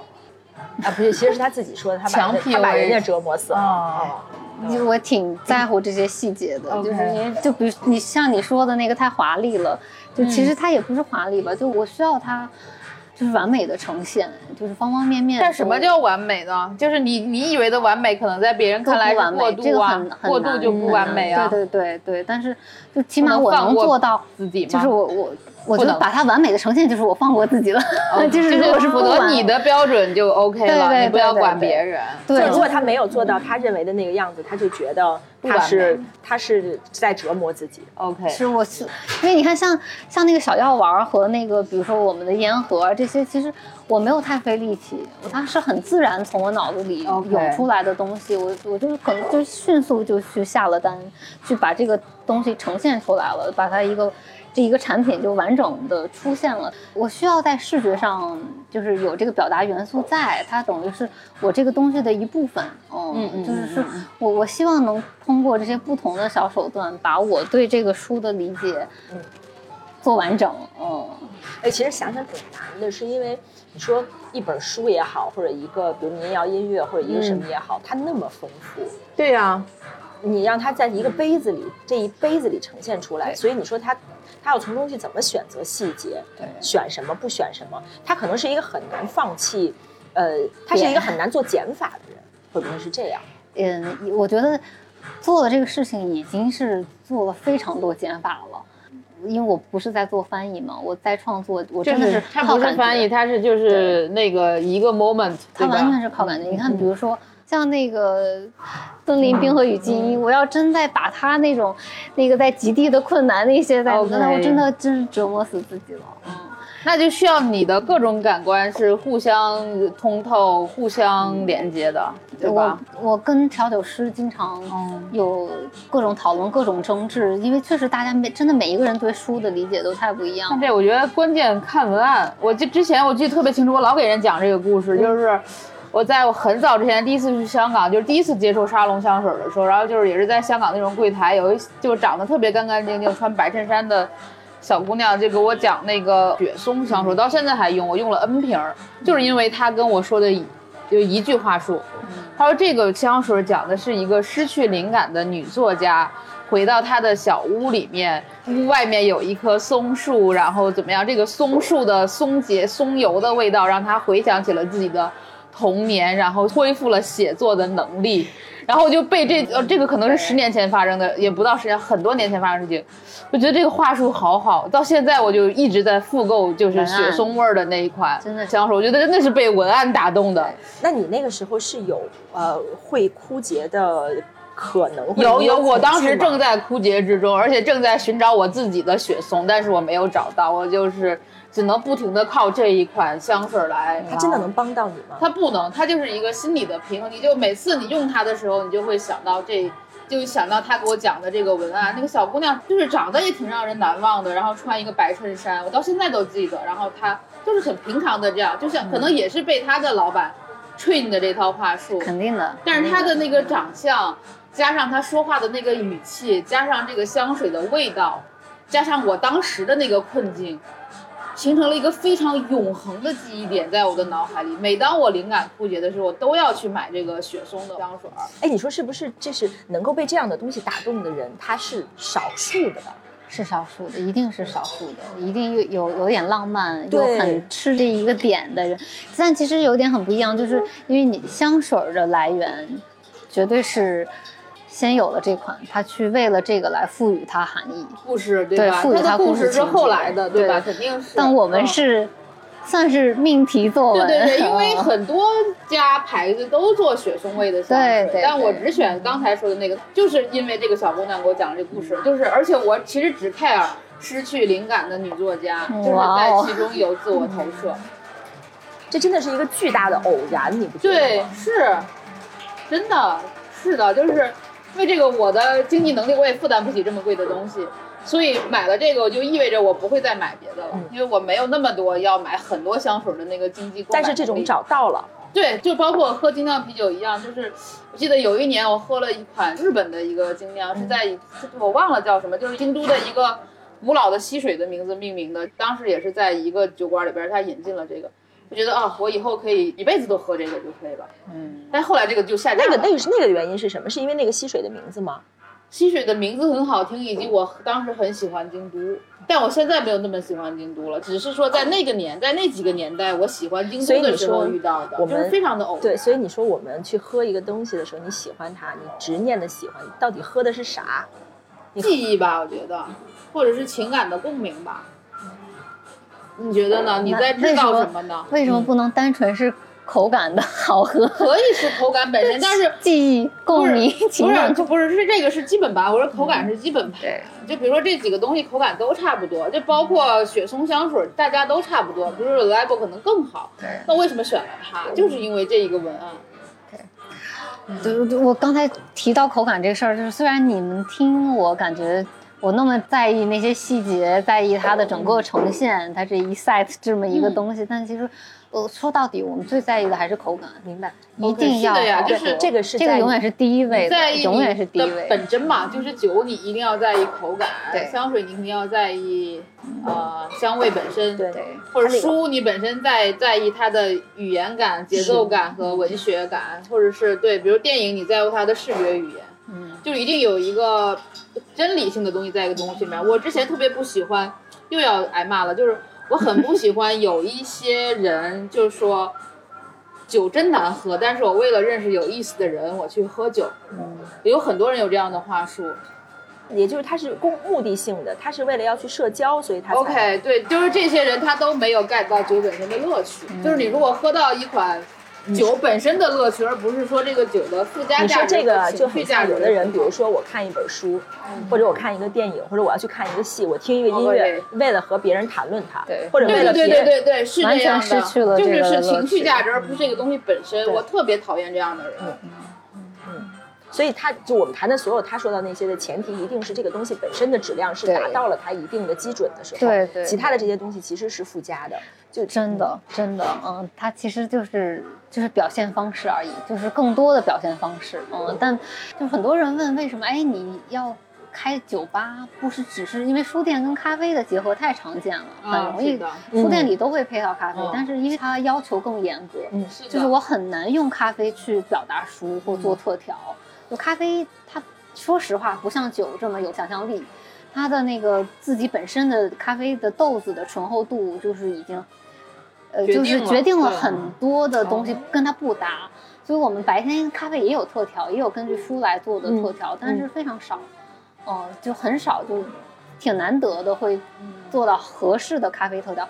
所以晚上真的是我的一个出口，就是我来更更多的表现书和饮品之间的联系，更多的用其他的形式去呈现，更轻松的形式去表现书的这么一个。你刚才说你有朋友就是是问你什么，就他们会好奇什么，就是关于你开酒吧这个事儿。大家都觉得，就一是没想到我会开酒吧，二是没想到就是尤其是会用书来跟酒做一个结合，因为确实没有人这么做过。啊对，所以酒它是。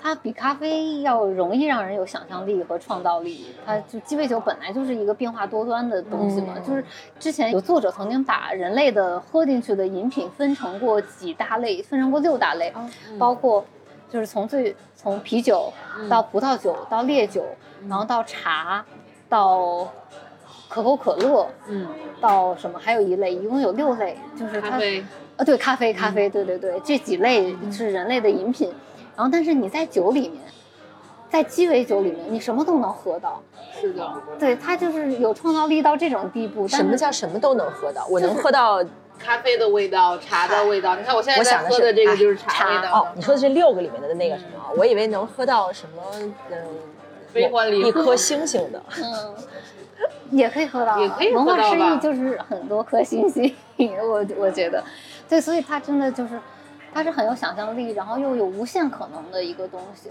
它这个就是让我让我好做酒，让书跟酒的，嗯我能说得通的那种链接变得可能。哎，我想让他喝一个那个，可以吗？哎，不行了，我这还没刚喝。不是不是，因为我也想那个什么一下，总觉得来了之后要干着，我还是想尝一下那个一丢丢文化诗意的那个基业，呃，那个我们自己调的对金酒，对对对对对对对就是加了苦味儿的全。那个是我的仪式感，就我就是那给你上一个，我我我就喝那个，就站着喝一口就行了。我还铁上一个完整的 set 吧，我就是完整的给小韩那个多出来的给你。你确定吗？苦到不行的一个。啊也行吧。你喜欢苦吗？你喜欢苦啊一定哦，那太好了，呃我也很爱那个。文化失忆那个其实是比较少有的，嗯，先有酒再有书的这么一个，对，怎么叫很先有讲那就酒再有书？极少有那种情况的，对，因为那段时间刚好我在看《文化失忆》，就克莱夫詹姆斯那个书刚出来，去年十月份的时候吧，因为知道这个书理想国做了很久，理想国做了可能有四五年吧，理想国编辑编弄这个书那么厚，然后作者写了四十年。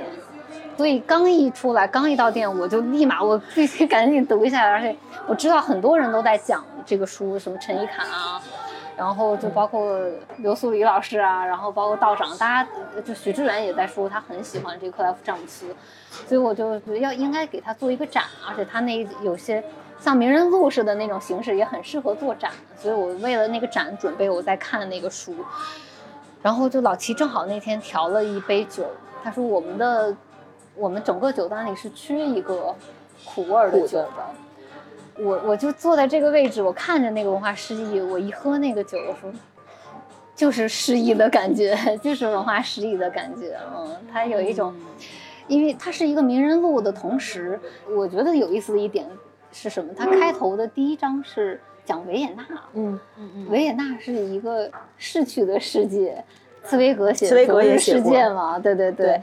他那个二十年代初的时候是他最世界文化中心的阶段，然后但是后来一战了，就是弗洛伊德都在流亡的那种状态，所以其实这个这本书也是在帮我们抵抗这个文化失意的感觉，它里面大部分名字我们是熟悉的，但是他又用他的独特的视角来阐释这个事情，所以很好玩儿。然后，但是又有很多确实是我们不知道的名字，但我们应该知道的名字，就是因为我们现在知道的那些事儿，其实是被筛选过，有些就环境觉得我们应该知道的事情，但其实还有我们应该知道的更多事情，就是像你的那个焦虑的来源。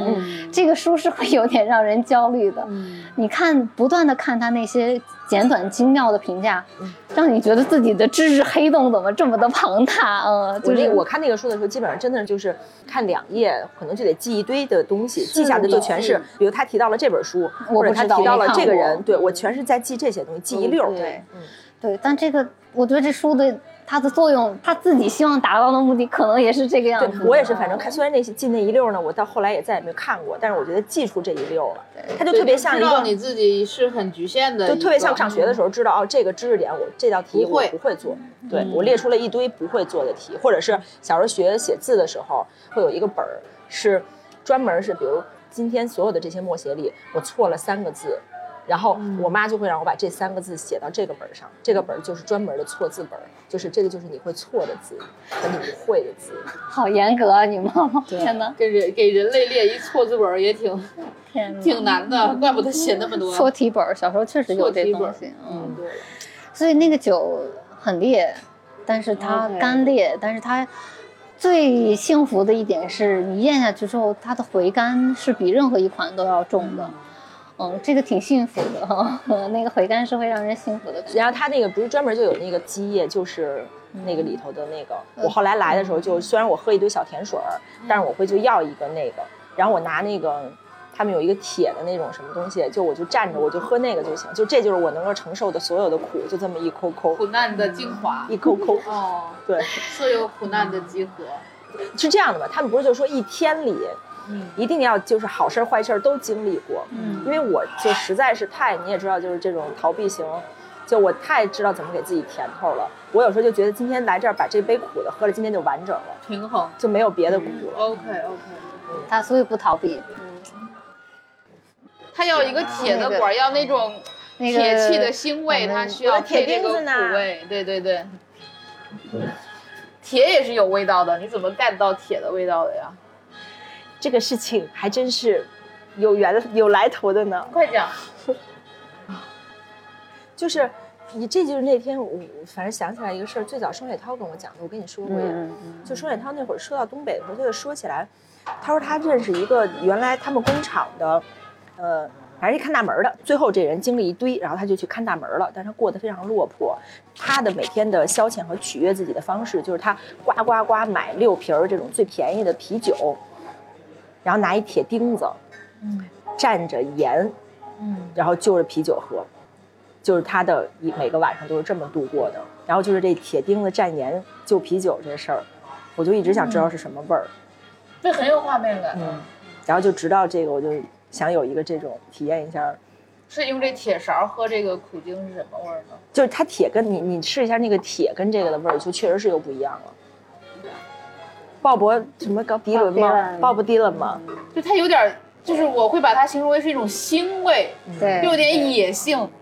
那个东西我不知道应该是啥味，那就是我身体里你还没有看到的那个我。金属，金属我不想看那么多，不，咱俩萍水相逢，看这么多不好啊。翻篇儿是吗？那就是有一点腥，对，金属腥会改变鲜那个味道。嗯，腥。对对对对，你喜欢这种冒险的东西是吗，燕妮？就这么一点儿，一点点冒险，就这么一。点儿，对，只能这么一点儿了。那你是怎么发现这个铁配这个？因为那天点了另外一杯酒，然后那杯酒里大概好像就有这么个玩意儿，然后呢，那个就试了一下，就这个铁本来就是咸的，就这么直接这么弄，就这样了。哦，这挺奇妙的。来了，要来了。所以这是我的，这是你的是吗？对，他只是偷了你的边角料。这不是文化失忆。哎，那你没把书给我拿来呀，哥哥？老秦，你快来讲一讲。先听先听文案。啊，来文化失忆，克莱夫詹姆斯岛，OK，你讲吧，我听着讲一讲是吗？啊，在时间的边缘。啊，对时间。克莱夫詹姆就是澳大利亚一个电视节目主持人，然后同时也是翻译家、作家，也是一个评论家，就是他有很多作品。呃，然后这本书呢是他写的，耗时三十年写的一个从十六、十七世纪开始就影响世界的各行业的人。嗯对，然后呢，就是他，呃，比方他介绍了他主要的作品，也对他的作品进行过评价，就相当于一个很丰富的名人录。嗯对，所以呢，我们做这款酒是选用了一个自制的一个苦味的金酒。嗯就是也有人问过我，为什么这个文化的东西是苦的？就是我告诉他的是，因为我觉得文化东西都需要历经沧桑的沉淀。对的 这种感觉。所以呢，一方面我把这个酒做成苦的，但是呢，喝下去以后，它会有苦味回甘的感觉。嗯。就是在吞咽完以完成以后，就是它会有一种甘甜的滋味会反上来的感觉。对，，OK，所以这是一个苦味回甘的一个过程。嗯。然后呢，包括上面有一个装饰是一个红色的枫叶，嗯。对，因为克莱夫詹姆斯他的最后晚年的几年在日本度过的，他同时写了一一个。呃，一首诗叫《日本枫树》，嗯。也有一个很多影像资料显示，他拍了很多很多的这种日本的枫叶，嗯作为一个相当于纯世的留的一个影像资料。嗯所以呢，我们用了一个红色的枫叶来装点这杯酒，这样子。嗯。那我随便翻一个我认识的人啊，我看看他咋写的。嗯，我翻到了保罗·策兰。哎，还有一首诗，归我为杏仁儿的那个诗，嗯 还那个我们做了咖啡，做了杏仁味儿的杏仁儿咖啡对对对，那个还蛮好喝的，去年上的，蛮受欢迎。对，你看，我还回到上夫不认识，还回到保罗·策了啊，我觉得这 他结尾太可爱了。很有意思，他引引用了一个一个策兰的一句诗，就是他是那个带着一首情歌从火焰中走出来的这人。这首歌以唯一可能的方式救赎了人类，承诺这里没有救赎。这局太棒了。那然后我就是为了录他的鼓掌声吗？哎呀，你不喝我喝是吗？所以他喝过，他喝过。对对对，试试看。有没有失意的感觉？就是刚入口的时候是甘是甘甜的，有点甜的，但是后味是苦的，但是尾味是苦味回甘的，所以它有一点层次感。但我觉得没有很苦，嗯，哇，但是你没有尝到能喝苦对，说明他那个你而且它就是那种清冽的感觉是多于它的苦味的，就是在我理解中苦味是很浑浊的，但它的苦是非常干净的一种对特别清澈，这个对对对，它很清清澈，所以我不觉得很苦。太好了。你试试这个，你别喝那铁勺了，你尝尝，这特好喝。不是你尝尝我的文化诗意跟对对，它也是有它的调酒师有调酒师的浪漫在里面。对，你再喝口水，就是水变得非常的香甜，是不是？格外的香甜。它真的很清澈，我很少就是，比如说我想喝苦味的东西，就是比如我喝苦的啤酒，或者是喝苦的世涛吗？对苦一点的那种 啤酒，或者苦一稍微有点苦味的那种威士忌，它其实都要用浑浊来去换取这个苦味。但这么清冽的苦，我觉得反而不是苦，它是一种被被提纯的苦。被提纯。嗯怎么做到的？是呃，所以他说的这个浑浊嗯，和清冽，这个是你之前有意做过的事情它吗？嗯，我这个酒体其实调出来就是这个感觉的，清冽的苦，嗯，清冽的苦味。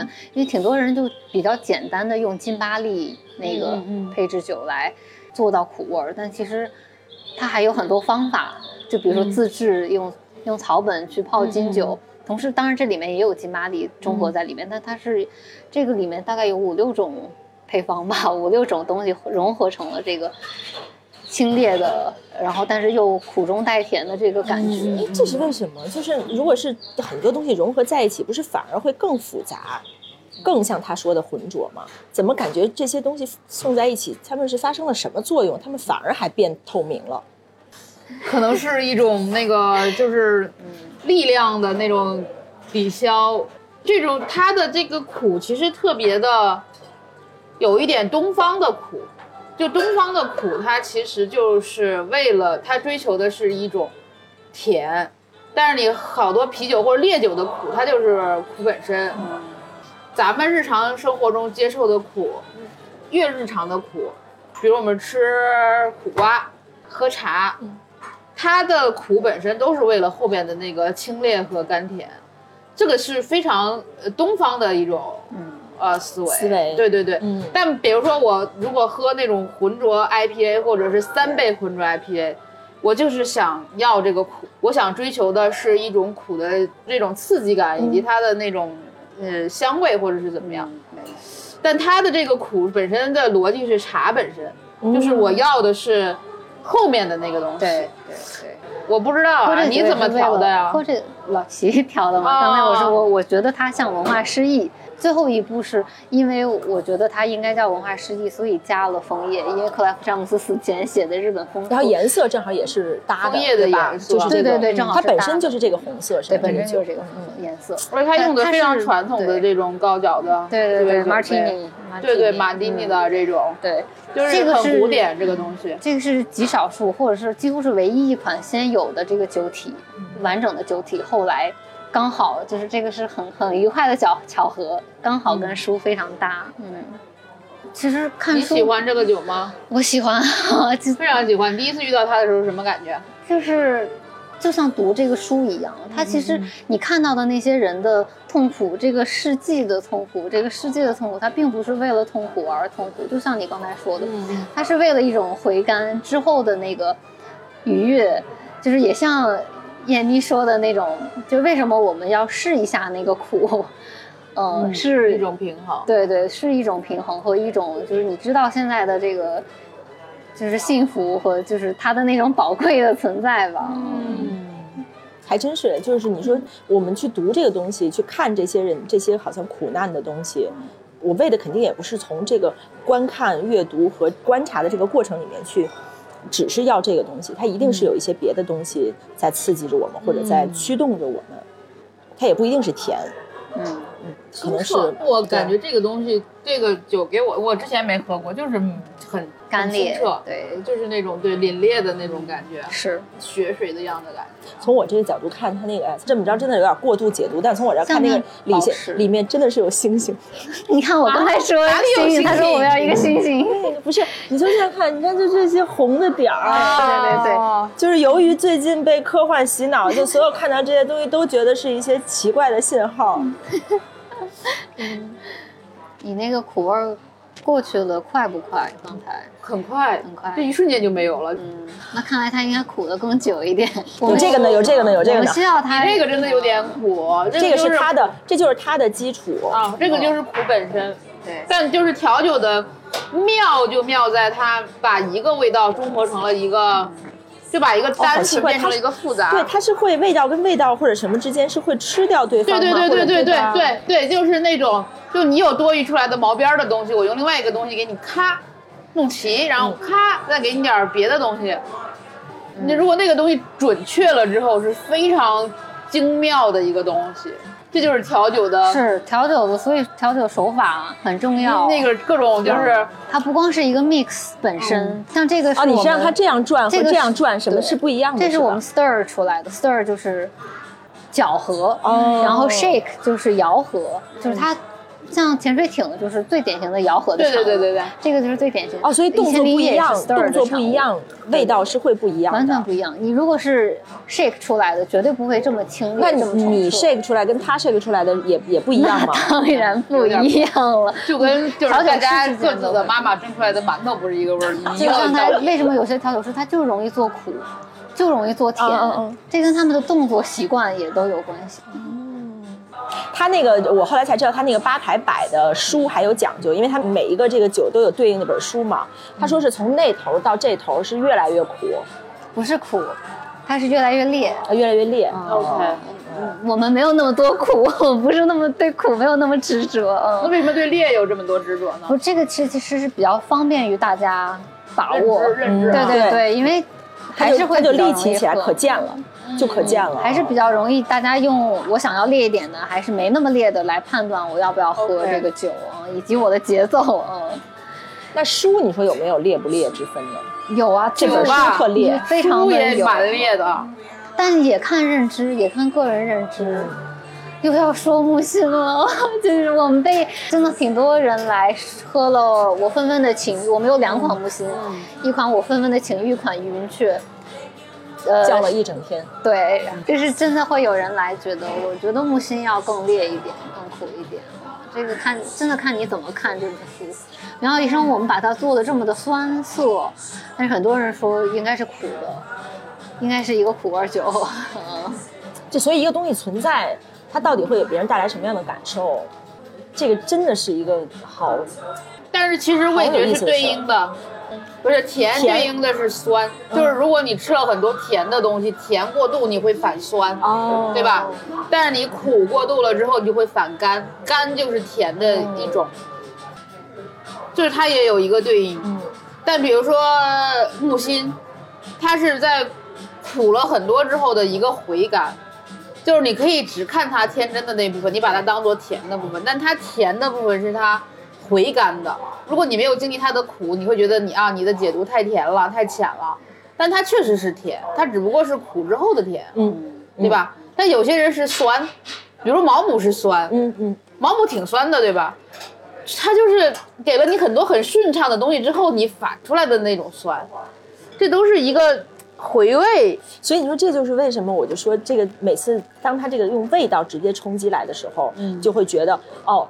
它不是只是一个可口可乐，一个什么东西，对我就会才会想反过头去说，天哪，我不要太想回到那个书里去。对对，如果你只想要甜，甜稍微过了一个界限，你并不知道这个界限在哪里，它回来就是酸，是你无法抵抗的酸。嗯所以有些人知道了这个东西之后，他想要苦，因为他知道苦的极致是甜，就是你越到后面，你的东西是越回馈你的。就是写作也是这样的，对吧？你做很多这种就是需要长时间去做的东西，都是因为做这个的人知道苦的背后是甘。其实这个东西，宇宙之间是自有定律的，这个东西它没法说。这个东西，调酒师可能就是他比较知道，苦的反面是甜，甜的反面是酸，所以他会在这个平衡之间取无数个细节的片段，然后去做成他各自的这个产品，嗯就是它是在一个规律里面去运行的。你想要苦一些的话，有这样的规律是吗？有啊，有吧，啊是吧？你想要苦一，些，那意味着你想要一点甜。就我也很喜欢喝酸啤，喝酸啤喝到最后是一种什么感？就是很爽，就鲜。嗯，但是这种鲜是什么？是酸的极致才是鲜。就是你如果一点点酸，你是非常不舒服的。你能不能到那个追求极致吗？我觉得它不是极致，它的追求平衡，它的本真或者是它的临界点。就比如调酒，它其实就是在那个临界点附近徘徊，这样就很微妙。就是敏感度不一样的人，就这同样一款酒，有些人会感觉到是酸是苦的，嗯但比如你稍微敏感一点的人，你会觉得它是甜的。对对，就是他就玩这个、哦这个好玩的这个东西，会是他的好奇心的所在，或者臭本身对应的也是鲜，嗯，就是就是我之前在绍兴吃过那种就是臭发酵的那种臭的千张蒸那种臭的菜梗，臭到就是让你觉得怀疑人生，但是你吃了三口以上，就是那种那种对味蕾的那种刺激，就像把你的舌头刮掉一层。但臭菜梗加臭豆腐，让你觉得掉地狱了之后，就是一种飘飘欲仙的那种仙，哦就是你要不要追求？有些人他可能到达不了这块儿，他就是在地狱的边缘，但地狱的边缘就是天堂，这个东西就很难把握。哇，这个好酷哦比哦。较 tricky 的一点就是在于，其实就像每个人对书的理解不一样，每个人的味觉也都非常的非常不一样这的就挺考验我们的。就是就比如说，嗯、咱们三个都能喝出来文化诗意的回甘，嗯但真的就有人喝不出来，这个是非常常见的一就个。就尊重这个个大家舌头的这个差异，这个事情难吗？难。当然，我们是要尊重，就比如说他客人喝到这个文化诗意，他觉得太苦了，我接受不了，我们就会给他换。哦因为就是这个不是客人的问题，每个人的味觉太不一样了，舌头是不一样的，嗯大家舌头是不一样的。就甚至有人喝一千零一夜会觉得它太甜了，我没有觉得它甜，对吧？就我觉得它喝我喝这个就感觉像喝水一样，不知道为什么。我觉得你是喝了失忆的影响，舌头破坏了。对他，他其实现在他那个并不并不淡，那个这个也会让你有那个可能没有刚才你说的那种刮一层什么那种极致，但是它其实也是一个能能鲜的过程能鲜的过程，嗯。怎么办？退货吧这一关。